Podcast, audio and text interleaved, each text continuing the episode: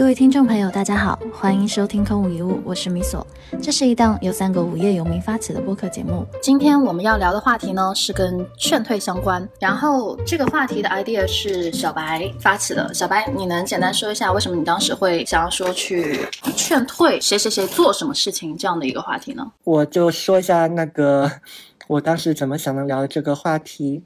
嗯，我当时突然想聊这个话题，是突然意识到我们现在处在这个状态里面所具备的一些能力和特质，不是人人都有的。虽然我们我们有这样的一个意识，在不断的给大家强调，就是你你们不能只看到我们我们在吃鱼，然后没有看到我们过往结网的这个过程嘛。但是我还是会担心，声音一旦传播出去，大家会有不一样的理解。呃，我还是会担心大家太过于简化的理解了这样的一个事情，然后会把创业或者是说成为一家艺人的公司，嗯，这件事情想得过于的美好。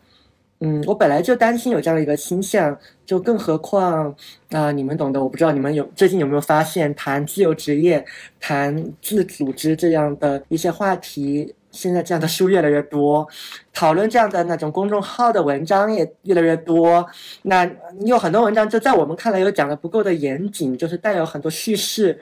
呃故事和情感在里面。那那其实会更加就是让大家形成一些不切实际的一个幻想。嗯，所以我就在想，干脆我们就单独拿一期来来集中劝退，就把我们身上那些我们认为对我们来讲很重要，但是其他人经常不具备的东西，我们把它拿出来聊一聊。嗯，其实重点也不是说就是就让你们你们就 洗洗睡吧，就别想了，是让大家更清楚的看到，嗯，如果进入到这样的一个状态，你需要做哪些准备。我的语我的用意可能是在这里。就是我觉得不是说简单的说就是劝退，而是说能让大家，嗯，意识到那个东西的，就是小白曾经我记得讲过这个，就是每个职业应该有个劝退师，对不对？对对对，就是这件事情，呃，我觉得还挺有意思。其实这个东西和爬山是一样的嘛，就是大家看到那个山，然后大家就想爬。但是其实，嗯，爬山需要什么装备？需要有多累？中间有多少沟？对，然后包括爬山上去爽不爽？怎么下山都是好问题，对不对？其实我是这么在想这个问题的，就是我觉得道理很容易懂，但是我们经常在给人建议的时候，也很容易突然忘记这样的一个视角，就忘记，呃，有些东西，嗯，其实它相对来说是难的。呃，原因就就是在于知识的诅咒嘛。我觉得所有的专家型的人也都会有这样的一个问题，呃，但是这个问题我最近找了一个好的解法，嗯，我们就是提前去预计，就比如说你带的一个人，一年之后他骂骂咧咧的从你这边退了群，对吧？说你就是个骗子，什么什么东西很难，或者说你忍不了这个人了，然后你你就给他写了一个洋洋洒洒五百字的信，然后就说你还是放弃吧，呃，然后他会说什么，你会写什么。那我会发现，我如果把这个问题前置的时候，啊，你确实会想到一些个东西，嗯，所以“劝退”这个词儿，它更多是一个思维工具，来帮助我们去想可能会有什么东西。嗯，其实我刚刚想到一个很有意思的一个概念。其实今天我们聊的一定还是偏向于自由职业或者创业相关的东西嘛。但是在之前，因为因为今天我一开始想的是每个人提出一个可以劝退的点，我就第一个我我乱入一个，我劝退大家就是在如果你没有丰富的养狗经验，请不要在第一只狗就选择柴犬。对，嗯 嗯，对，就是柴犬看起来很可爱了，但是柴犬其实是呃属于饲养难度比较高的一种小动物。对，就是柴的话，嗯，会掉毛，对，提前先说，然后比较比较不听劝。呃，有时候会咬人，然后和狗都不太对付。呃，优点就是可爱，然后非常爱干净，对。就大概是这样。你你让我想到了，就是养孩子，你知道吗？就是如果你没有做好十足的准备，不要轻易的开始有孩子和养孩子。嗯嗯。对，因为因为就是，而且它你柴犬涉及的是一个主人，就你一个人带就行了。养孩子可不是，养孩子你你一旦有了，可能就存在什么产后抑郁啊。虽然我没有养过孩子，但我听过很多相关的，就很恐惧，你知道吗？还有就是养孩子，就就他小孩子每天晚上会哭，然后会影响到你的工作和休息，还要喂奶，然后喂奶。还会胀奶，然后胀奶这这各种问题，你知道吗？对，还而而且就是小孩子还会，就是听说会把妈妈的就是乳头给咬破，这样子，就是女性会很承受很大痛苦，而且她生了孩子之后，哎，身材走形这些都都好说了，更多的是会出现一些生理性的，可能需要你大量调节才能有的。那你身体被破坏了之后，也不叫破坏吧，就是你要有个很长时间去修复。那么你嗯孩子，你还得去从零岁开始慢慢的养大，这孩子给你添堵、闹心等等，你就看你能不能，你能不能忍住这这样的一些哦代价。对我觉得有个比较好的点是，嗯就是养狗的话，你就提前先去朋友家借养两天；小孩的话，你可以去尝试那个中国式家长，或者说把你家的外甥啊、侄哦子、侄女去。你自己带一下就知道了。我我以前就是我我小侄女嘛，她现在长大的就是六七岁的这个阶段，我觉得还挺好的。嗯，哇，她刚开始的那个阶段，我的天呐，就当时我妈让我让我就是照看一下她，她当时应该才几个月。嗯哼，天呐，我在那边工作，然后他那边突然之间哇哇大哭，我怎么哄都哄不好，怎么抱都不对。没有，他几个月的时候，我算了一下，你才十八岁。哎，这这很崩溃，你知道吗？就当时因为我我会偶尔回家嘛，嗯然后包括说呃几个月时候，就是我我妈还让我跟她睡，就那时候我姐要上班嘛，就放在我家寄养了两天。我的天呐，半夜开始哇哇大哭，我的天呐，我当时脑子里就 就一片温。嗯就是我，我真的觉得很痛苦，那种痛苦是身心折磨。，OK，好的。对，我们今天主要聊的不是那个育儿和哦，对，对养养狗所以我们可以切回到一开始的那个。嗯，但但是您说的这个例子让让我让我更清楚的知道了我们今天在聊什么。呃，其实我们今天在聊的是希望能够让听众有更多的呃知情权，就他知道了一些事情的真相，他才能做好准备嘛。就像你看，现在有很多更多的节目在讨论这女性的权利，他们就在讲到，其实很多做妈妈的人之前他很多知识他是不知道的。就其实关键不在于说你最后有没有做那个选择，是你有没有在获得充分信息的状况下做那个选择嘛？就像刚刚你所说的，其实比如说我刚刚想了两个例子啊，很多女生其实是不知道，如果你生完孩子之后，大概率你的以后小腹就没有办法平坦了，因为你的那个子宫被撑大了嘛，就是这个。这跟你的胖瘦无关，就是你的小腹大概率就是无法平坦了。那如果你就是一个非常注重外貌的人，或者说你的工作就是跟外貌相关的话，那那这个是一个你不一定能够承担得起的代价。包括那些唱歌的那些歌手，嗯、其实生完孩子之后对他的气息会有很大的影响，这基本上是不可逆的损害。就经常是，虽然虽然会有个体差异性了，但确实会有这样的一个风险。那那如果你就是一个非常重视你的这个艺术人生、你的事业，对吧？那那至少这个问题你要先知道，然后你才能做取舍。那所以我觉得今天我们要聊的其实也是这个东西。我我们确保的是让大家看到更多维度的这个信息吧，因为。嗯，因为我们的立场问题嘛，包括我们自己做的事情的关系，很多时候我们都在讲一些积极的、正面的东西。那我觉得也应该适当的讲一讲一些消极和负面的东西。嗯，也不能说完全的消极或者负面吧，就是我觉得它更像是你可以换一个角度，就有，我觉得劝退还有另外一个点，就是说你在。就是很多人很容易很昭和嘛，就是、嗯。就是觉得哎，为什么别人就是哦？我记得以前知乎有个特别好笑的，就是教人学做人，就是大概就是高中生，就是说一个毕业的人，就是说类似就是我现在很努力，我以后会成为人上人，然后类似在四四五年以后再翻他的知乎的回答，就是啊，好像世界好难啊，工毕业了找不到工作，就类似的点，就是我觉得因为每个人的那个立场角度都不一样嘛，嗯。就我记得曾经，呃，我曾经有一个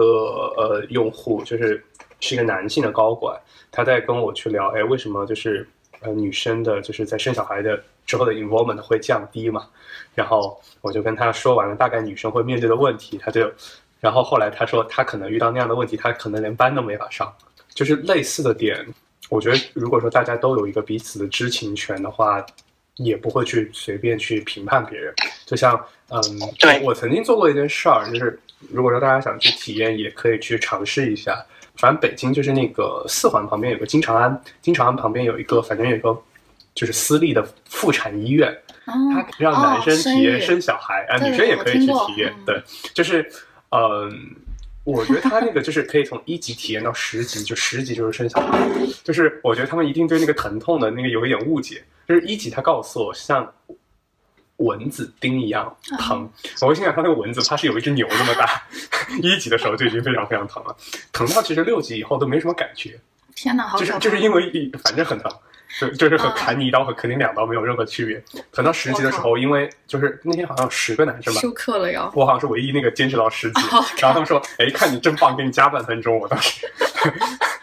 我再补充一个视角，我觉得还有一种就是，呃，消极和负面，我是这么理解的，就是对有些人来说他是享受。我等会儿会说一个案例。就有些人就享受这种痛苦，你你怎么说呢？嗯，而且他觉得他那不是痛苦，或者说，呃，你劝退的理由反而是他兴奋的理由。OK，嗯，就真的会有这样的那听起来很棒棒。那我觉得这里其实我们可以稍微嗯具体的定义一下此此地我们谈的这个消极和负面到底是什么？嗯，就在我们的这个讨论里面，我对它的定义就是，呃，跟人的一些本能性的东西其实相违背的一些事情。当然，当然这会有个体差异性，对吧？就比如说，我们知道去学东西这个事情，它就是反本能的。绝大多数人他其实不爱不爱读书的，不爱去学东西的。但是会有个体差异性吗？会有一些人他天生就比较喜欢啊读东西。但但总体来说，啊，大众没有那么享受这个事儿，就你很难想象，你就是连读十本书，然后我告诉你不会带来什么显著的好处，然后也不会影响到你赚钱，会会占据你很多时间，就想想就觉得很劝退，对吧？嗯，其实我提的是这个东西，我这可以从你们两个自身的角度上去看，就我觉得可以去聊，比如说一个你现在已经有的能力，但其实是试过呃经过时间累积起来的。啊，过程也没有那么舒服，啊，也可以聊，就是可能是身上你天生的一个特质，但是你观察一下，其实你会发现，哎，这个特质还蛮稀缺的，不是人人都有。我觉得可以从这两个角度开始聊。我我先抛一个吧，就是很多人写作和便秘一样。嗯，对，就是呃，我会发现，真的，我这边收到很多反馈，就是大家都看到你写出来的那个东西，写出来的文章也好，或者是写出来的很多的状态也好。然后就会觉得哇，你的产能好高啊！你怎么每天有这么多的内容可以写？然后还有一些信息会反馈到说，呃，我也很想要做自媒体，我也想要去呃像你这样去写。后面的加一句就是，但是我还没有开始。这样的信息我收到很多，但是呢，我再去观察一阵子，你会发现刚没开始的，一年后还是没有开始。你会发现很多人他很羡慕你这个状态，就是你说的。那种吃肉的状态也好，等等，但是真的，当他自己去开始的时候，他会觉得很痛苦。就我刚刚说的，写作如便秘嘛，就写了几句，就就发现写不下去了，不知道怎么去做更好的表达。因为写作其实你说它简单嘛，也简单；难嘛，其实也挺难的。而且因为人会自我怀疑和否定嘛，那你如果想要产出一篇相对质量好的。东西的话，你可能自己写完之后，自我感觉发现，我靠，我写的怎么这么狗屎？然后，嗯，有一种可能就是你会开始自我的否定，觉得自己写的东西，嗯，不太好意思，然后去给别人看等等。那么在这样的一个情况下，就是你会觉得自己的确没有能力去写，同时的话，你会就就有些人是会直接选择去放弃，因为他越写越烂，越写越不想看。那还有一种是，嗯，他处在写作的状态下，他自我感觉很良好。但其实写的很烂，他无意识，而写出来的大量的内容，其实，嗯，可能得到的外界反馈也并不是很好，就是嗯，褒贬不一吧，就就那种感觉。那么他唯一能够去做到的就是，我无惧于其他人，我只要做到日更就可以了。就日更是他的一个指标性的一个 KPI。但真的，你说写作，其实他就是在强迫去让自己去进行执行的这个动作。那这类朋友也有。如果从结结果来推的话，我没有发现他们有热情。热情是什么意思？就是，呃，写作更像是一个逼迫性的工作，工作对他们而言，而不是一个发自内心的喜爱。有两种人嘛，一种是看到你写呃写作很好，然后读完你的文字，觉得啊真的呃给他带去了很多，他也想要去做这样的事情，但是你会发现他的确种种原因没有去做，那有些做了之后没有做好，呃，然后还有一种是他就是有很强的表达的欲望，或者说他就是很能写，那在这种情况下，写作对他而言是一种就是享受。他就是没有痛苦的写，就就是我刚刚举的那个例子可能有点恶心啊，但但的确就是你想象一下，一个是便秘的状态，一个是就是很健康的身体，然后他保持每天的日常的这样的身体排毒这样的一个状态，那你就会发现两种是不一样的。这也是我要说的，就是嗯、在至少在写作这件事情上。呃，我先不和自媒体挂钩，自自媒体命题更大。就有人说要写作，想要开始写作等等。那么，我觉得一个还蛮重要的点是，你的目的是什么，动因是什么？很多人没有想清楚。如果你不是发自内心的有表达欲，或者说你很热爱这件事情，那其实写作对你而言可能会是一种不必要的痛苦，而且写着写着你会开始有一种挫败感在里头，因为你写不出来，以及你写出来之后可能被别人会觉得说是嗯狗屎或者是怎么样，那它就会让你就是备受挫折这样的感觉。对我这边也收到过不少这样的一个状态，我不知道你们身边有没有就是类似是想要靠写作来赚钱。哎，我觉得这靠写这你妈作赚钱这个有点太扯淡了这真的不要听信市场上那些软文广告说教你什么写作训练营一开，然后人人都能做自媒体，放屁！就我真的是好想打那帮人，就是广告宣传语，就是说的天花乱坠，但是它不能让你谋生。说难听点，真的不能让你谋生，除非就是你要知道，这么多人在写，能跑出来的就那么几颗是你能看到的。它底下的尸骨是你看不到的，就是成万上亿的，就呃亿可能没有，但我觉得光这件事情上百万的人肯定有了。呃，这么说，对就是但凡有件事情门槛很低，然后呢，对，呃，又有那种特别特别成功的，嗯嗯，你就一定要去思考。这套逻辑是，就是相当于是告诉你什么呢？投产比，告诉你投入非常少，产出贼拉高，那你想想一定有问题，嗯对不对？就但凡有这种好事，你你懂我意思，对不对？嗯，是的，而而且这让我联想到一件事情啊，就我们假设以写呃通过写作直接赚钱，就是类似自媒体啊，呃其实我觉得做视频也类似，就相当于我通过做一个内容，然后通过流量的方式来变现嘛。这样的一个这样的一个大的赛道或者这样的一个市场，现在中国它其实已经进入到一个充分竞争的一个环境里面了。那其实对一个充分竞争的行业来讲，一定是头部它会垄断，不仅仅是垄断能力，还会垄断它的核心的一个知识。呃，举个例子啊，就比如说，呃，前前段时间跟一个朋友在聊，他他之前在是在做消费品的投资嘛，然后现在他自己出来也在做消费品了，然后他投了那么多项目，然后现在自己也做了那么多，呃，自己也在新生开始在做消费品的东西，他是发自真心的感叹，就是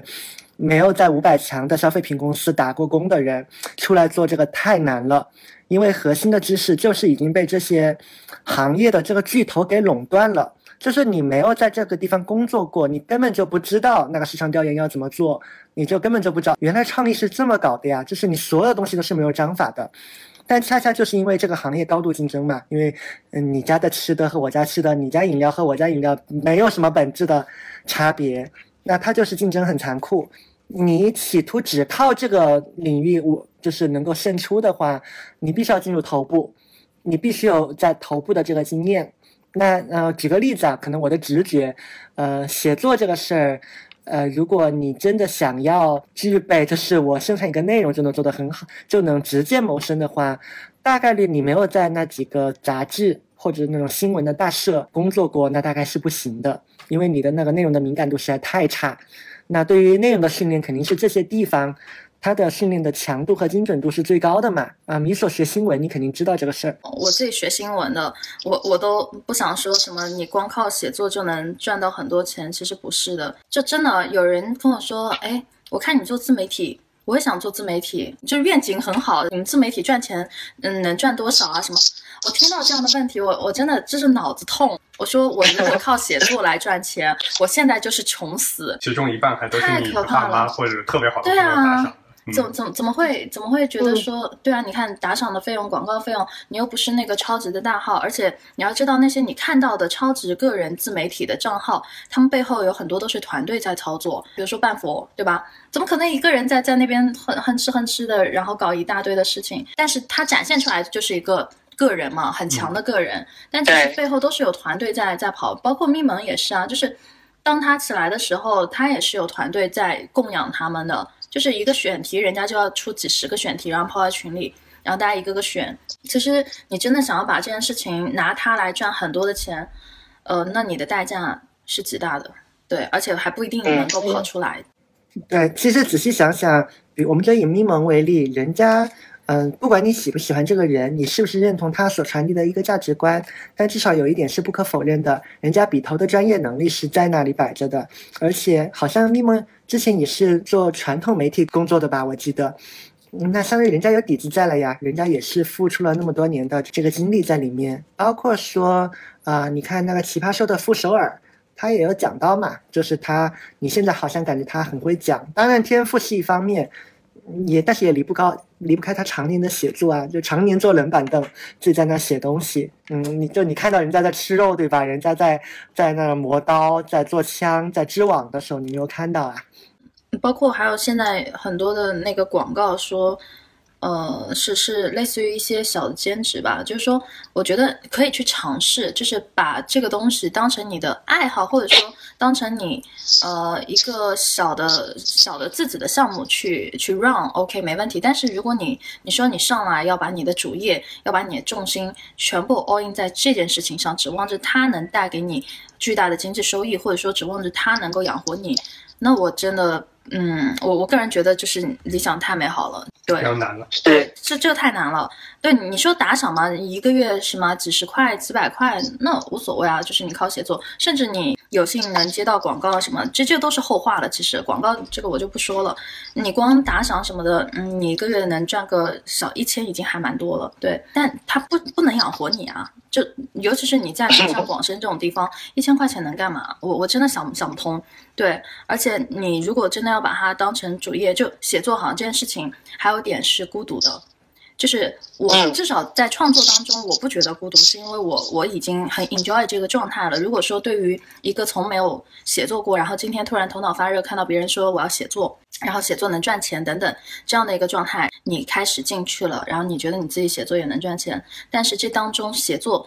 很重要的一点是你要花大量时间独处，你不可能跟朋友嘻嘻哈哈，然后在那边写完了一篇很高质量的文章，不可能的。我就像我自己，我自己写作。有时候有些文章，我就是全部屏蔽掉所有的信号，然后就让自己很沉浸式的，可能做一天，呃，这样子，或者是做一个下午，或者是我醒来之后开始写，可能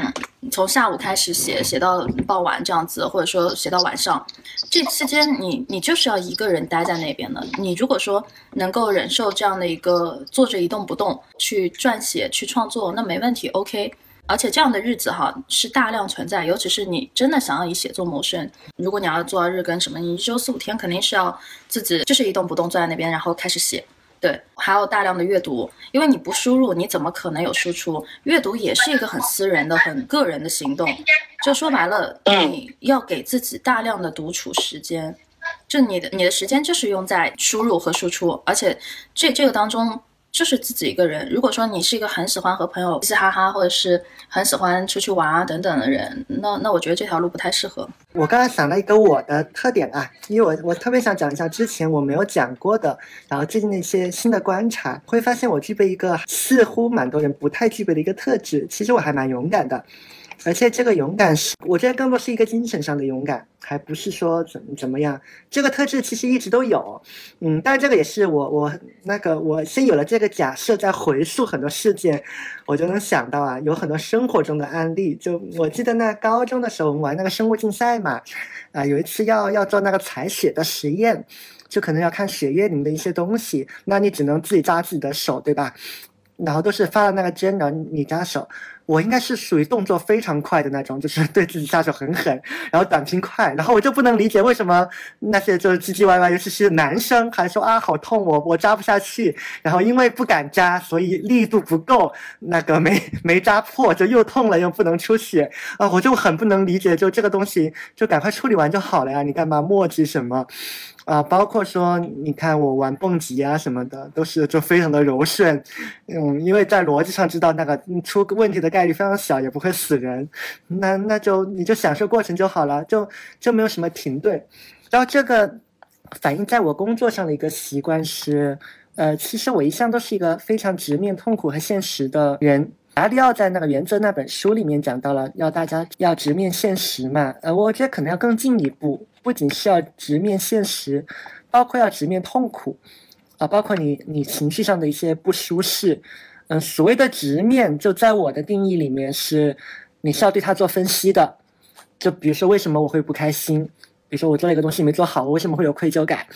呃，这个过程其实是非常不舒服的，因为一般人的做法就是，就大家都会倾向于回避，而且表面上就是可能他就很做了一个大概的复盘，就是哦，我就是粗心大意，或者啊，我就是做不好。但你仔细想一想啊，这个东西它其实是不耐推敲的。比如说我常见的几种借口，在我看来，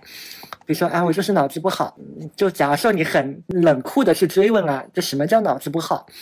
啊，脑子不好，你的意思就是你就是怪天生的喽？那也就是说，你就说如果这是天生的，后天无法改变，那你就相当于是在怪你的爸妈嘛，你在怪你的 DNA 嘛？那所以说这就是你爸妈的问题，不是你的问题喽，对吧？那我其实会经常会追问很多自己，就追问自己类似这样一个问题的，就绝对不会允许自己对一个痛苦的解读停留在一个很表浅的层面上，这个事情本身。它对于你不断的去优化你的工作啊，然后不断的去学东西，其实是很有帮助的，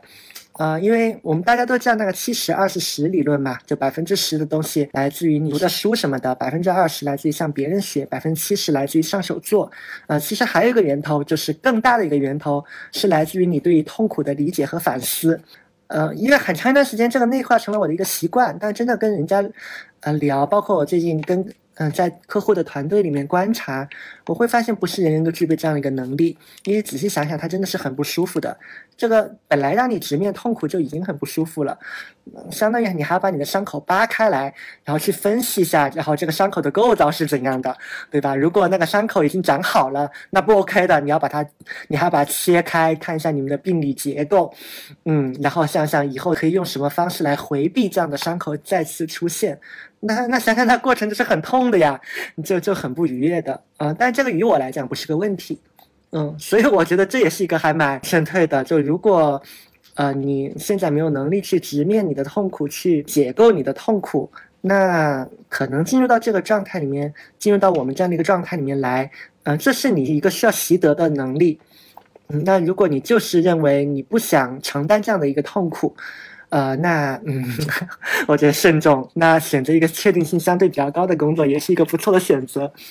哎，你你这个让我想到一件事，我我可以正好在痛苦上补充一点，就是，嗯，昨天吧，一个朋友问我说喜欢怎么样的男生，我后来想了一下，我说我非常欣赏那种在绝境逆境下还能绝地反击，以及保持很良好心态和状态的男生。那个点我思考了一下，我后来就是展开解释了一下嘛，就是说。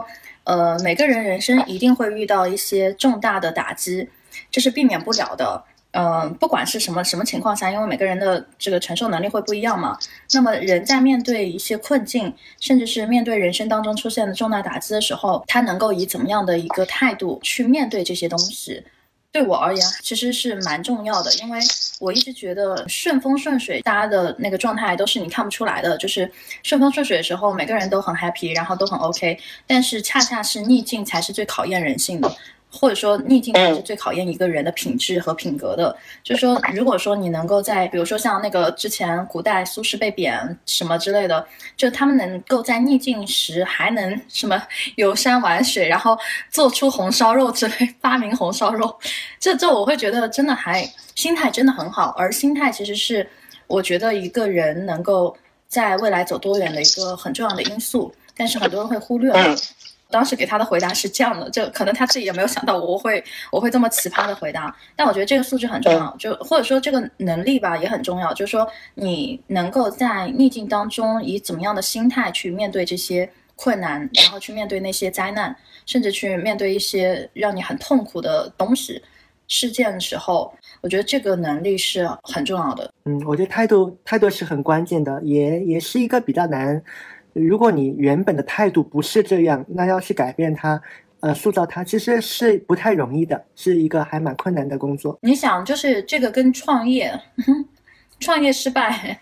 对吧？就这件事情，包括你要启动创业，就是很多人都会觉得，哎，还是自己当老板好。这样子，嗯，但是真的吗？就是你在羡慕老板的时候，老板还在羡慕你呢。对，嗯，然后这这个事情，把这个痛苦放到最小的单元来说，那就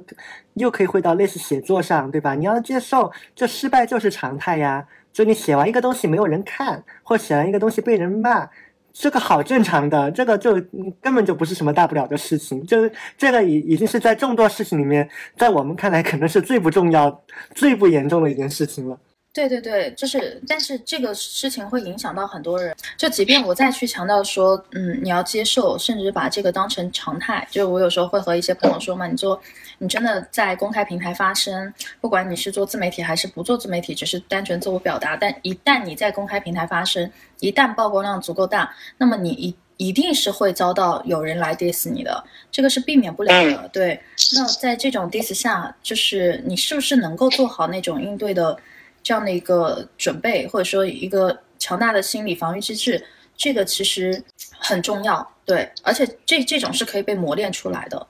嗯，是对我，觉得这个是我今天就你没来的时候跟小白打电话，嗯，就我觉得播客里面也可以，我非常郑重的感谢小白，非常嗯郑重的感谢小白。其实就是我之前背着我？我之前曾经跟小白提过一次，就是我会当时大概是去年，我是说小白是个很有勇气的人。嗯嗯嗯，嗯，对，是因为嗯，你刚刚在说那种就是逆境里面那种状态呢，嗯就是因为我的性格日常就是那种性格，我知道其实那个不一定是有勇气的，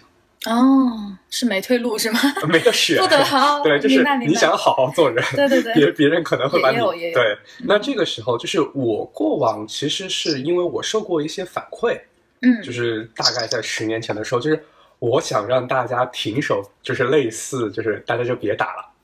但是大哦家不会停手的。那这个时候，就说白了，就是我在过往的十年都是处于杀红眼的状态。那个模式怎么说呢？呃，人是会很强，嗯，嗯但是就是那个状态，就是你知道有一种战场综合症嘛，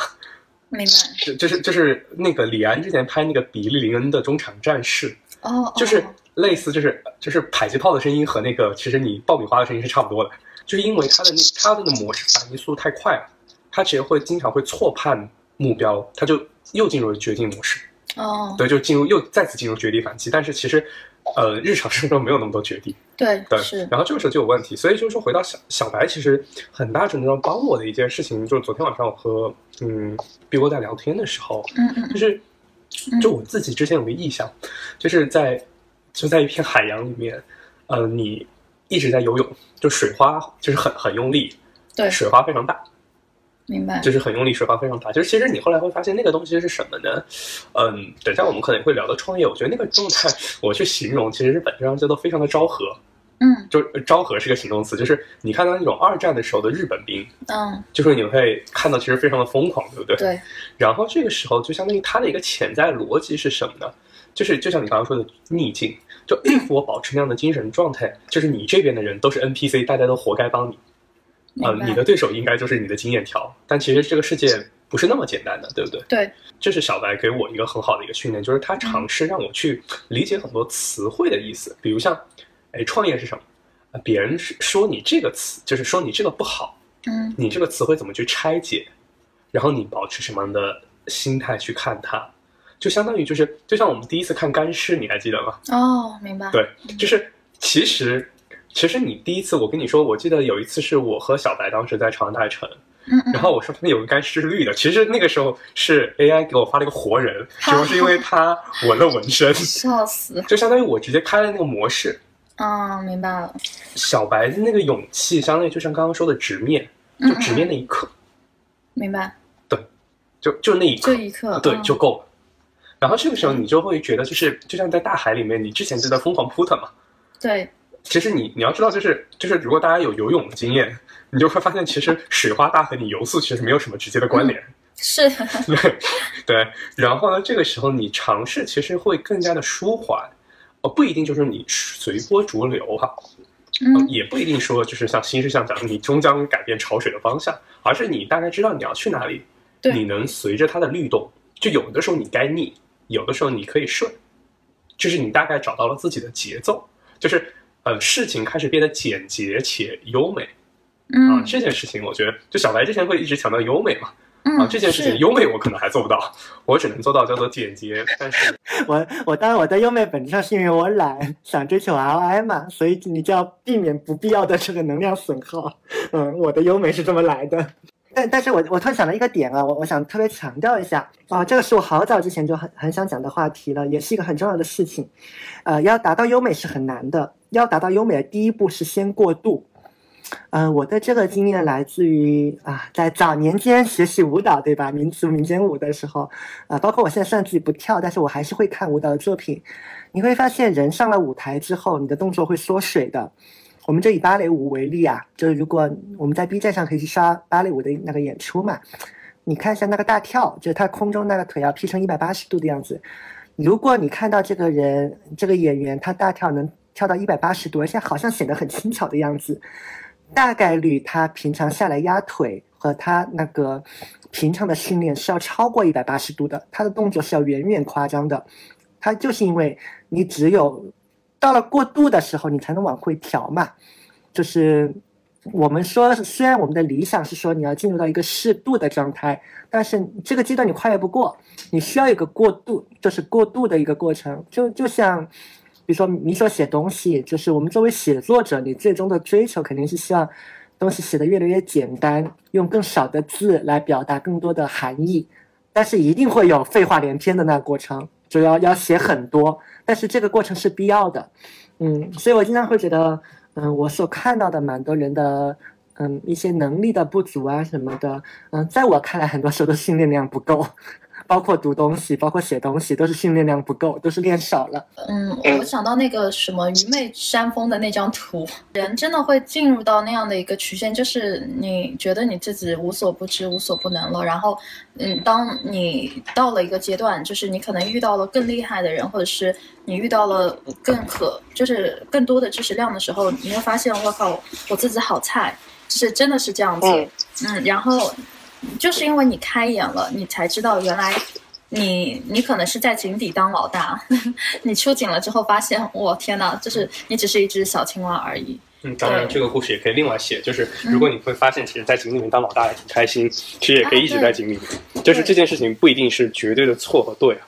对对对，嗯，那个平凡的世界，我记得那个那个人吧，路遥吗？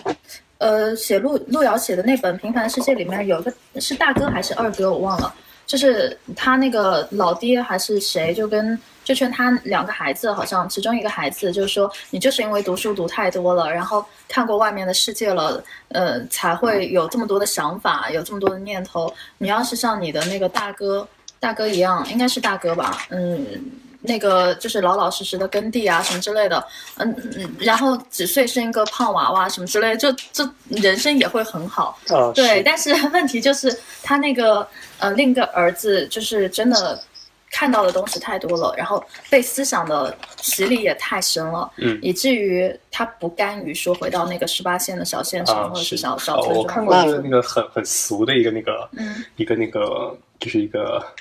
就是一个长图，大概就是那个书的那个，就是垒书堆，三个人在垒书堆。嗯，然后就是大概第一层的书堆看到是鸟语花香，第二层的时候，哎呀，我靠，就是都是黑的，而且那个黑的部分还特别长。哦，到第三层的时候才是那个，就是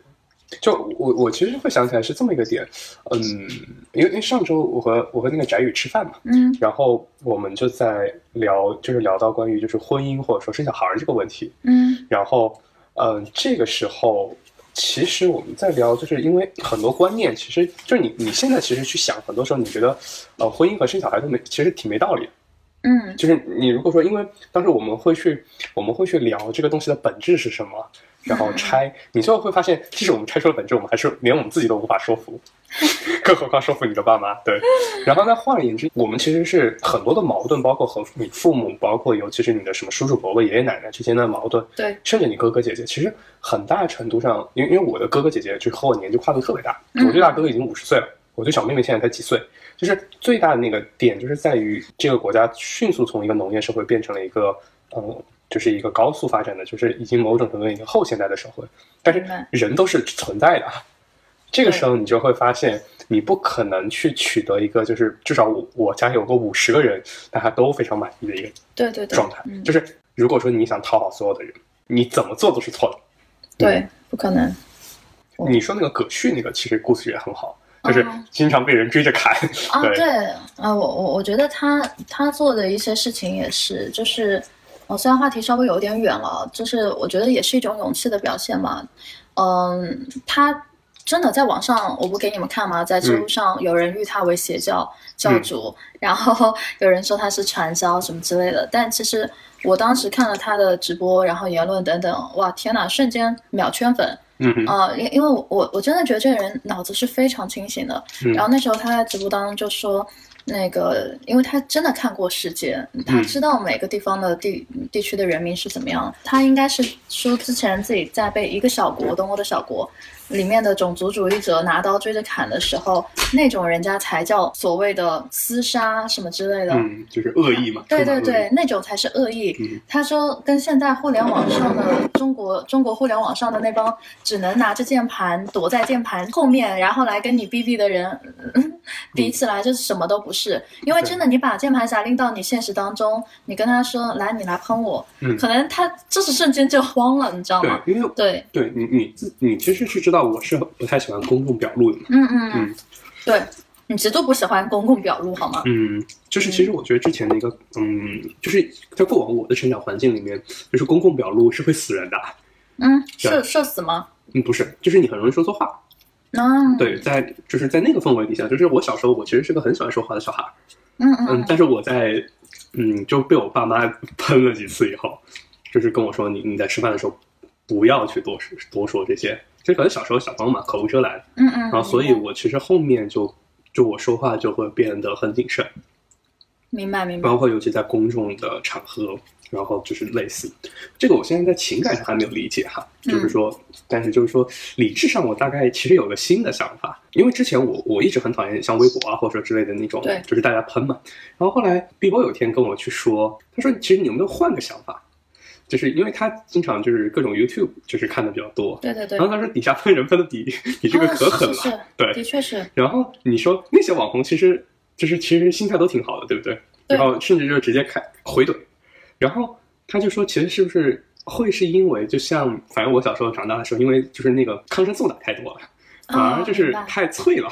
是是对，太脆了，反而这个时候被别人喷一下，你就觉得哎呦我靠要死。但如果说是一个就是你从小就啥抗生素没有，然后就是各各种不干不净吃了没病的，啊哎，说不定还行。真的是，就是嗯，当代青年最最大的一个问题是玻璃心会会相对比较多。嗯嗯，这当然不是说不好，只是说我们被保护的太好了，以至于温室的花朵它没有经过野生的摧残之后，它不知道怎么样在一个相对比较恶劣的环境下去更好的生存下来，所以很多人就是。呃，我老说，就说如果你走不出情绪，那么你整个都会陷在情绪的漩涡里，而且你做不好很多事的。对，就是大家忽略了，其实不是自己，嗯就某个阶段不是自己做事能力不行，也不是自己的智能有问题，而是你整个人的状态，我们说那个状态是是低沉的，然后是悲观的。那你在那样的状态下，你做任何事情你都会受影响，你的情感也好，你的工作也好，都会因为你这种很 down 的状态、很负面的状态，然后就是间接的直接受到影响。对，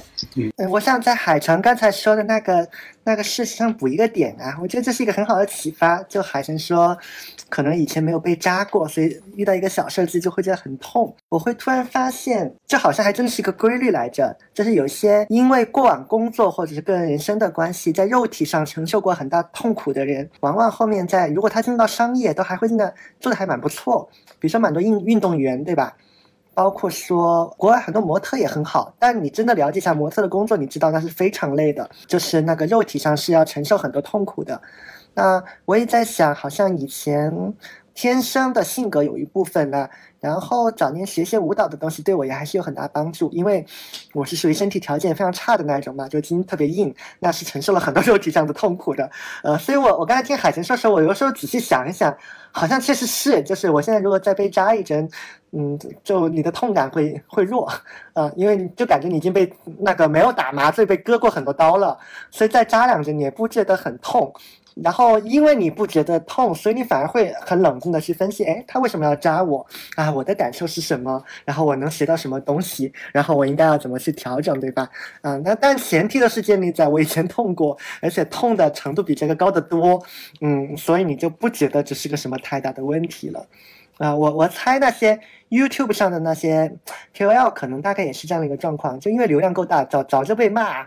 那够了。安心心态多好，对对对？我这里正好也补充另一个点吧，是是这样的，就刚才我们在提那个痛，我觉得，呃，首先你的对痛的那个所谓的阈值抗痛能力，是对你内部的呃让自己接受这种痛感，就是有意识的去磨练这种对疼痛的抵抗性嘛，对。然后，但是还有一点是，呃，我觉得对外来说，呃，你要去理解别人的痛，因为这个东西是当你变强了之后。本能的会因为看到别人的痛，因因为我的确有发现过这个问题，就是当你变强之后，你你看到别人痛，你真觉得就是毛毛雨，但是那个痛对于那个人而言是极痛的。对，虽然在你你的视角里，你觉得哎，他怎么这点痛都承受不了？的确，我承认，嗯，因为你变强了。但是我们再去对外部的去，尤其是关系当中哈，就是我们要去和外部进行链接的话。呃，我们需要去保持一种同理心吧，对，理解别人的不容易，对对对，理解他人的那种痛和不容易，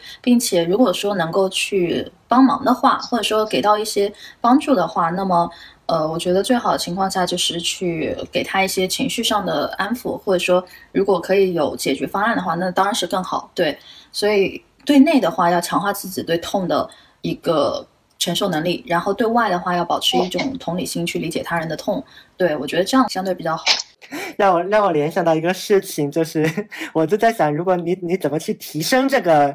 这个能力，或者因为你要提升一个能力，第一步是要意识到嘛，你意识到你可能需要一些更加鲜活的素材，那你要怎么获得这个素材？我突然临时想到啊，我们在一些论坛上面，你去搜关键字，你去搜。这算什么？这有什么大不了的之类的，你就能看到很多人人类的缺乏同理心和缺乏同情心的很多言论。呃，那我觉得这是可以作为自我警惕的一个素材，就看看我不要成为这样的人。对，而且人有时候真的会一下子陷入到这样的一个呃状态当中。嗯嗯，这这我有时候也会这样子，就是尤其是在我。看到那个痛，可能我的痛分十级，别人痛的十级已经是我这里痛的一级，这就是文字好，这这哪能叫痛呢？对我也会下意识的，就是忍不住会有带带有这样的反应去面对这个事情，所以我觉得，哎，有时候我也会自我反思，哎，我不能这样子，不能这样子。但但至少自自己有意识嘛，只要意识到了，后面就是怎么去调整的问题了。我们貌似有有一点点的偏离主题。呃，也还好了。呃，那我那那我这还好了。我这整整个其实没有没有偏离我们的这个方向，就是说我我们认为有哪些东西是谈及比较少，但是大家又应该知道的嘛。就是如果你要成为一个创业者，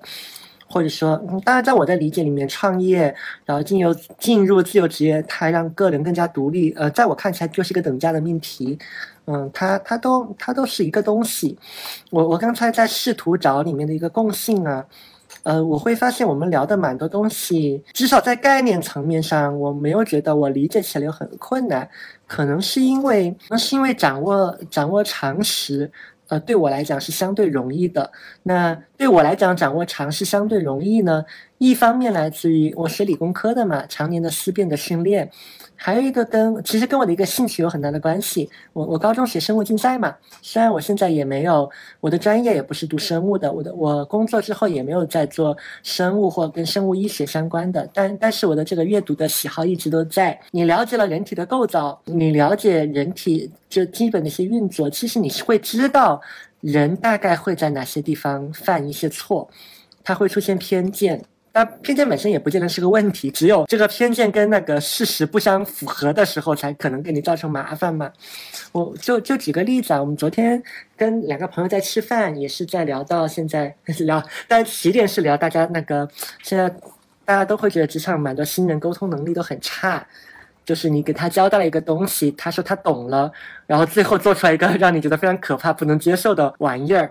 然后，但是其实他也未必是真的不懂装懂，就当下他可能真的以为自己懂了，但他其实他理解出现了偏差，然后就会做出一个跟你的预期不相符合的东西嘛。然后我们就在聊到这个东西有没有一个什么简单的办法可以去规避。然后我们后来聊天就是你要你要复述嘛，就老板给你布置一个工作，那你就复述一下，呃，老板我我确认一下你要的是不是这么一个东西啊？你甚至可以用用你自己的一个语言去描述一下说。这个其实就对应着那个教练里面的那个 rephrase 的技巧嘛，就是你用，你可以用自己的话去复述一下，跟人家确认啊，是不是有这么嗯，就是我我打算做的是这么一个东西，这个是不是你想要表达的，对吧？就是老板，我你要的是不是这样的一个 Excel 表？我可以边说边边画一下，就确保我真正理解你的意思。那当然这是一个技巧，可以去训练。但是如果你有这样的一个基本常识，就是人的沟通模式是有很大的差别的，就误解人家的意思是一个非常常见也非常正常的事情，所以你要多做这个信息的一个确认，而且在过程中要不断的确认，对吧？如果你有这样一个基本常识，啊，你就知道，就误会太正常了，你会误会别人的话，然后别人误会你的话都很正常，所以过程中你要。你要你要做确认，然后你不能指望你说了一句话，人家点头，他说他懂了，他就真的懂了，呃，不一定的。所以其实掌握蛮多蛮多这种基本的常识是蛮有必要的啦。包括我现在就有一个感觉嘛，就觉得大大家不长记性，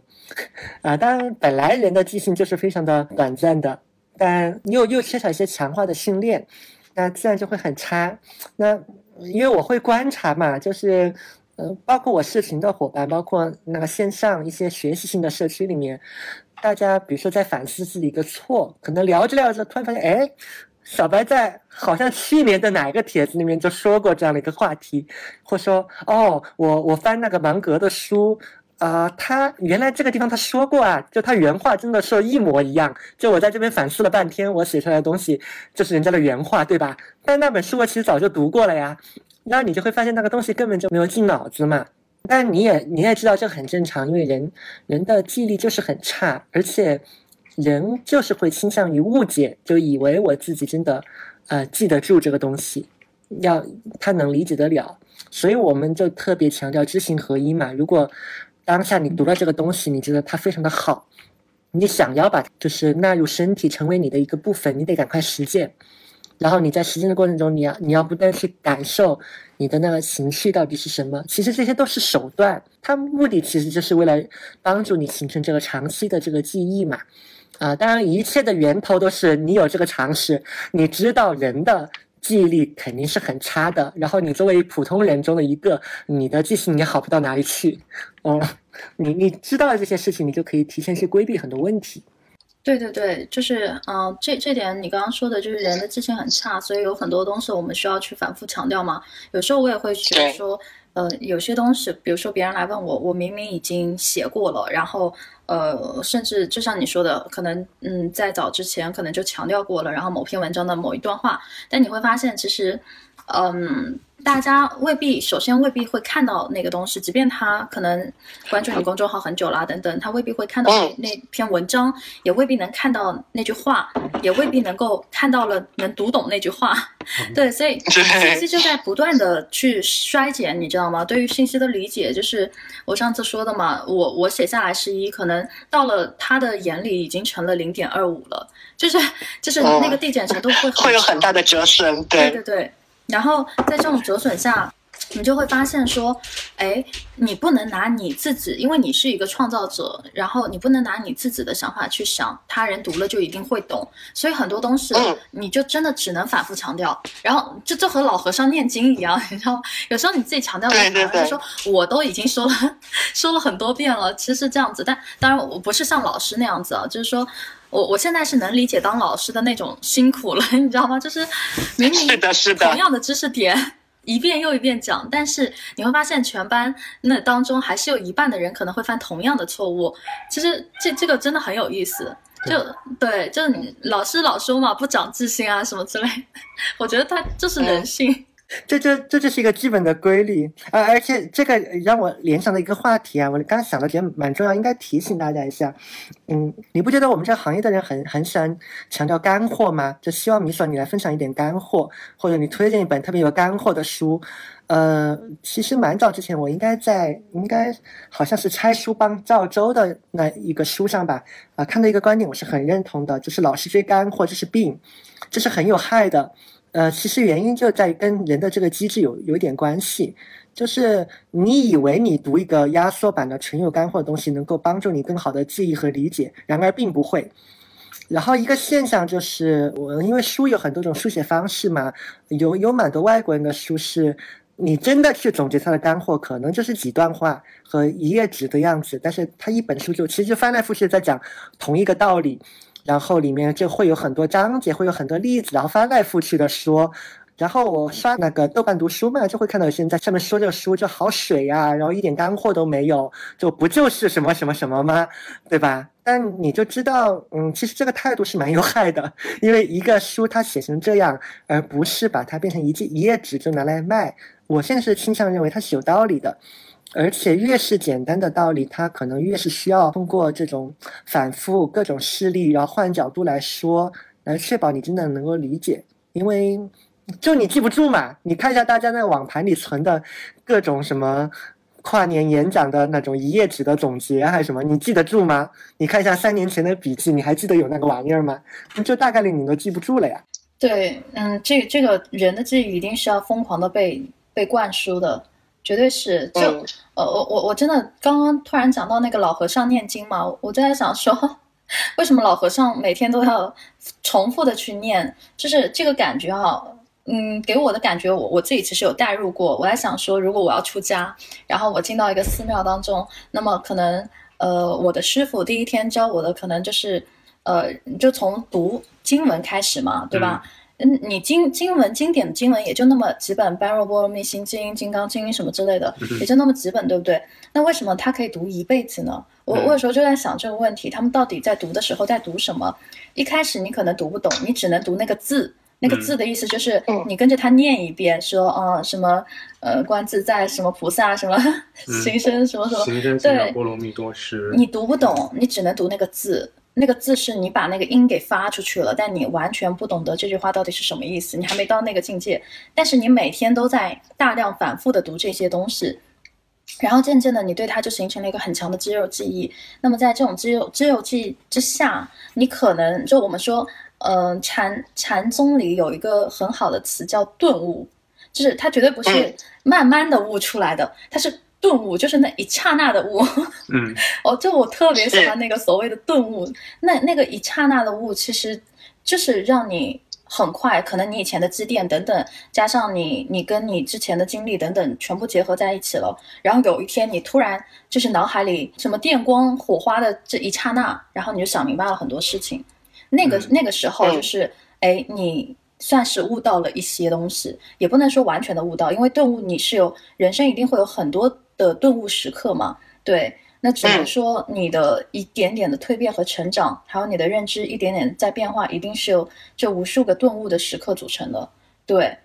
所以嗯，所以我说，就同样的事情，你听着好像反复在强调，你听的都烦了。但是我也有时候在想说。呃，听烦到底是因为听这句话而烦，还是还是你真的懂了这句话，还是你真的惯行了这句话，都不一样的。你只是听了那句那句话。然后频繁的在你耳边唠叨，你觉得很烦，尤其是小时候嘛，对吧？然后老生常谈的那些话，你会觉得很烦。但是你发现哈，就就前阵子我看到有些朋友朋友圈说在读什么李笑来的《财富通通往财富自由之路》，我看两个朋友都发这样的朋友圈说，以前怎么会觉得这是一本鸡汤文呢？嗯，对，他就是，然后我后来回了一句，因为你的解读能力变深了，就是。在别人眼里，就是你刚开始读的时候，你觉得我靠，这这就是一本鸡汤文。然后他说的这些东西，好像，呃，就就看似都对，没什么卵用。然后只是一剂心灵的鸡汤安慰剂。但如果你的阅历和你的所谓的经验逐渐的在增长的时候，其实你对于这个书的理解，还有对于作者的思想的理解，会呈现出更深的理解。所以我现在概括性越强的时候，你的。就是越简洁嘛，那它就会丢失掉一些具体的信息。你之所以说要读很多遍，其实很大程度上是在用人命去填，把它填回去。而且真的就是有一些书啊，就我我真的是不太追求书的数量，而是一本经典的书，你能不能反复读它？就就读够那一本，然后你你就经常的去翻它，然后你每次翻，你都会发现，我靠，就是。又让你悟到，就我我我现在就是已经进入到那个阶段。以前是疯狂读书，大量的看这种市场上什么书，当然也有小众书。但到就尤其毕业那会儿，真的毕业那会儿，就各种什么管理书、营销书，什么乱七八糟书都有，互联网的什么的。然后后来到了现在这个阶段，不再去看很多大众吹捧的特别厉害的书，就有些书可能现以前我已经看过了，然后现在突然之间就大火了，然后我会去更多的去看一些很经典的书，然后那种经典的书就是可以让我翻阅很多遍的，但它很小众，就是嗯就不是太多人会去会去看它的那种书，对。嗯，这也是我们的一个困扰，因为经典有一些经典书，尤其是那国外的书，在国内很容易很容易绝版，所以我们我们一直都是孔夫子旧书网的重度用户嘛。对，嗯，这书其实是值得被多读的，而且为什么要读经典？因为现在出现的当下的流行的书籍，很多的观点都是引经据典，那你去找那个源头，其实就 OK 了。对，这个这个也是还蛮重要的。对，嗯，而且在在信息增量这个事情上，我我自己是成一个悲观态度。我我是觉得，包括我们我们自己创造出来的内容，嗯、其实我不认为它有多少的信息增量，因为嗯、这也是我们自己写东西的时候会感受到一个痛苦，因为你阅读量到了一定的层级，你会发现我想说的每一句话都有前人说过了，你无非就是换了一个表达方式而已。那那更加前沿的一些研究，它一定是在学术领域嘛，而且它肯定都是在类类似于生物啊这些，因为它会发现了，呃，在科学上有了新的突破，就突破了我们过去的一些认知的边界。那可能最新的在那边，就理论上来讲啊，就是你如果真的要去看知道最新的，就大家恐怕你真的只能看论文了，你只能去翻 Nature 了，对吧？那个才是最前沿的。但其他东西说实在的，都都在经典里面能找得到线索，就看第一你要不要去读，以及你现在有多强的解读能力。呃，另外一点就是，呃，我也我也可以给一个小提醒啊，就是很多朋友他想要把一些东西当成专业，比如说有之前不是有新闻报道说有年轻人发现炒基金比自己的年收入多嘛，然后就想要辞职炒鸡。我的天呐，我看到这个报道真的是，哎呦，我就是为年轻人捏一把汗。就是人往往会放大一个幸运值，就可能，尤其是他会忽略一些年份的因素等等，然后单看他的个人战果。比如说去年就是相对来说比较好赚钱，那你到今年就相对很局势就就会变得比较艰难嘛。但是其实这个是有意义的，是能帮让他看到也是劳动力在现有的社会分工下是不那么值钱的。对这件事情很残酷，但是其哦对对是很重要的。是有意义的，对嗯，只是代价当然也会有。如果说，就我我老说嘛，到底真的是认知赚到的钱，还是势头，就是嗯行业的趋势，或者说一个大的环境让你赚到的钱，其实其实要分辨清楚。而且我就不说基金，我就说那个股票吧，就是有就是知乎之前有问嘛，说全职做那个呃炒股是怎么样的体验，然后有人回答就说你要天天盯盘。嗯而且对于他们而言，你别看他们待在家里啊什么的，嗯他连上个厕所可能都都嗯要嗯去卡一个时间这样子，因为那个波动非常的可怕。嗯而且除了盯盘以外，我知道有些就是朋友他们会真的只去看行业最前沿的研报。嗯那你能不能把那么枯燥的研报给啃下来，然后能不能耐下心去做研究？然后再去拿你研究的成果去投到市场里来看你的认知到底 O 不 OK？嗯，对，就这些可不是你看到说，哎，今天人家炒股赚了几百万，你你能羡慕的，这真的这个代价是，就是普通人很难以想象的。对，所以我觉得嗯如果要当全职炒股师这这种这种行业，呃，也也也相对来说慎重吧。对，嗯，反反正我觉得，呃，放在整个社会环境上来看，这个也跟我们的一个文化特点有关系，尤其是这几几几十年，呃，我觉得互联网，嗯、这个行业的飞速发展，它消解了一些专业的意义，或者让大家没有那么强的去仰视所谓的一些专业的权威了。这个它有一些好处，但是它也会带来一些弊端。弊端就是大家就不那么相信专业，或者说不那么重视专业。因为这是我经常检验人家的一个他投入程度的一个问题嘛。就比如说你说你想通过自媒体写作来赚到钱，对吧？OK，我也不反驳你，那我就问问你在写作上面你读了哪些书，对吧？我们看一下是不是最经典的那几本，你不一定都要读，但经典你总会沾到。那你说你想学营销，对吧？那我问你，科特勒的你读过吗？营销管理你读过吗？然后如果不是营销管理或别的那种教材嘛，然后营销的教材通常都是很厚，那种一本巨厚可以砸死人的那一种，你有读过吗？你想要做创新，你想做你的新的产品，对吧？虽然我一般会劝退他一下啊，但是 OK，那就顺着你来。那有关新产品管理的几本教材，你读过吗？其实基本上你经常会得到一些负面的回答，就发现啊，第一我都没有听过，原来这个有教材；第二我没读过，就太厚了，嗯，那个读不下去。那那我在这个期潜意识里就是对专业还不够重视，就是感感觉虽然其实我们今天是来劝退的，但水疗的，对对是水疗，然后水疗的劝退，其实好像劝的也没有很用力，嗯，真真的不是很用力，劝的已经很友好了，嗯。这如果劝太用力的话，反而大家会觉得说我们在又在教做人。我们其实好像也比较少吧。天天在教做人。嗯，没有了，就嗯，就是还是出自一个嗯比较善意的出出发点吧，就是说在做任何事事情或者是在做任何的决策，尤其是大的决策的时候，呃，我个人建议先跟行业，就是你要去的那个行业的人去聊聊看。然后尽量不要去找一些嗯特别水的或者是特别基层的人聊，然后尽尽可能的去找一些相对职位呃和资历都年限啊什么之类都相对比较长的，然后职位相对比较高的那样子的人，然后去聊，然后去问问看。你就问他做这件事情的，就不要看优势嘛。优势我相信就自己做研究啊什么之类的，你都已经有想要去的冲动了，那你肯定看到他的好，你就问问看，坑点在哪里，风险在哪里。哎，但但这个地方我有一个提醒哦。就是因为现在社会变得越来越快，所以也要避免就进入到经验主义，就是老人说的什么东西都是对的，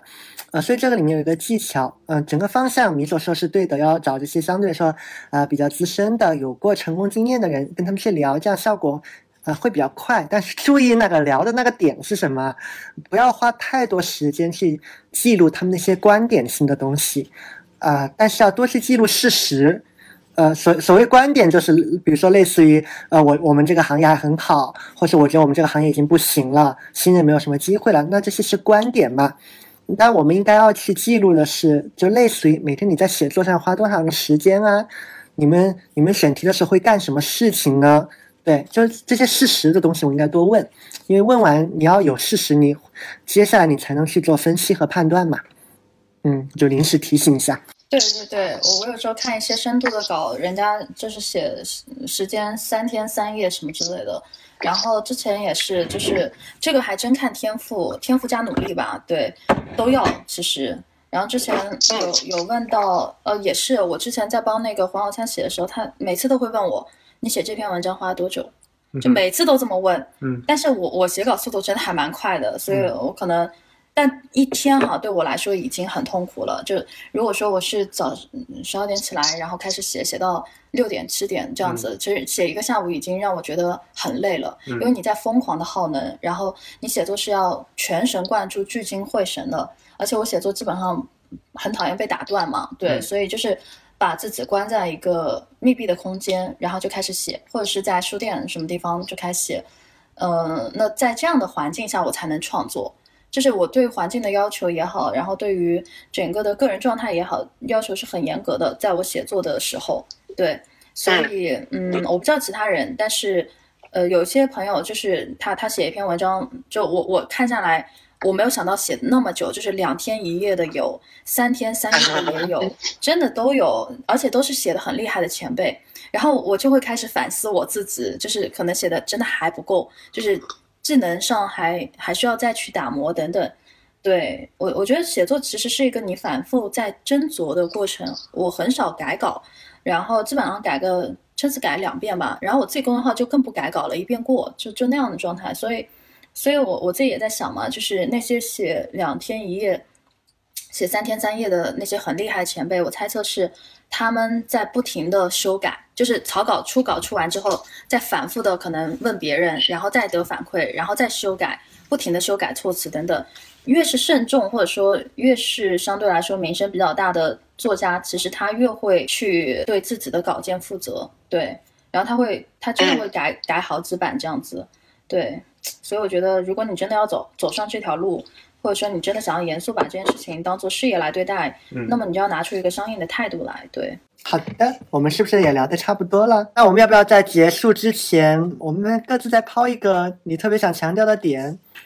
要要要不海城先来吧？感觉这一期好像海城表露的东西会没有那么多，海城可以再多补充一点。我觉得其实我最想强调的那个点，其实就是在于，无论你在面对什么样的情况的时候，呃，尤其是这种就是你可能让你不舒服，呃，也可以叫做别人的主观恶意的时候，都要尝试去直视一下它。你可以甚至就是说，谁谁要 diss 你，或者说就是谁，呃，真的是遇到一个你很不喜欢的东西，尝试往至少往下面拨一层，就是需要那一秒的勇气，然后可能会有些更不一样的东西。嗯，这是我想说的。我我补充一个增量观点好了，我很刚才在等待的时候跟海城有聊到这个事情。嗯，虽然刚才我我在说我们自己写东西经常觉得很有挫败感，因为就觉得没啥好写了，人家都说过了。呃，但但其实现，在操作上并不会，我们仍然在输出东西。呃，原因在于，呃，我觉得进入到这个状态之后，呃，要要警惕一件事情。虽然蛮多人认识我们，是因为对自由职业这个话题会关注嘛，很很强调这个个体的独特性。我们也经常在提这个，但别忘了，人是社会人，你所做的没有所有的事情，你都是在跟整个社会在产生链接，所以你的这个工作一定是要放在一个更大的背景下去看的。呃，这个一个例子是那个《时间简史》的作者赫拉利的访谈里面就谈到，他《时间简史》这本书为什么能够火，可能有什么漏洞？那他就很坦白的说，只是说把前人的东西观点聚集在一块儿而已，而且我里面没有什么论证，我只是把大家的观点做了一个整合而已。但是这个表达它本身是有意义的，因为当下的这个环境里面，好像大家普遍对于人类的一个整体历史。它缺乏一个整体的一个观感嘛，嗯，所以是因为在这样的一个社会背景之下，有了这样的一个需求，他才会去做这样的一个事情，然后同时呢，他也会接纳自己的一些弱点，比如说我们又会去做论证啊这些，因为需求在那边，所以你做事会有侧重，嗯，所以总结起来，大家不要忘记了自己是个社会人，归根到底，你都是在思考怎么做自己更舒服，然后同时又能给社会做出你该有的贡献。就这个，因为其实刚刚你们两个已经补充了一些信息了，然后我最后其实补充的一点就是，因为我们今天是在谈劝退嘛，那嗯，我们给到了一些行业的一些信息，然后嗯，也是很软性的在劝大家做决策前，尤其是大决策前慎重，三思而后行，尤其是哎，你想要辞职做个自由职业啊，然后或者说你想要去辞职，然后。开始创业，或者是干一番事业等等，我我觉得没有问题。动机或者是很多的成熟的条件，你觉得哎当下是最好的，或者说你觉得天时地利人和都 OK 了，那么你可以开始去启动你的计划。但是在启动计划之前，不要光想着好的愿景，不要光畅想未来有多棒，呃，而是再去做一个安全垫。那个安全垫是什么？就是想好这当中的风险和代价。而怎么想呢？就是你要去和这个赛道，或者说你这个行业的人，或者说这家公司的你这个部门以后你要晋升的那个人，去尽可能的去了解更多的信息，然后拿到更多的研究数据情报都 OK，然后你再去评估一下这个风险是不是你可承受的，包包括说你的情绪、你的状态等等，嗯，这个代价是不是你能接受的？如果说你都想明白了，那 OK，你可以去做。那如果说你开始犹豫了，或者甚至说，哎，你都没有想过这些东西，想过潜在的隐患和风险的话，那我建议还是认真的去列一张表，然后去写写那个代价。对，就是白纸黑字，你一笔一一字的写下来，其实你会更直观的感受到，说如果我做了那样的选择，我面临的风险和代价是什么，以及我能不能承受。然后，如果如果答案是 yes，那 OK 去吧。好。好。嗯，OK，今天先这样了，拜拜。OK，那先这样了，拜拜。好。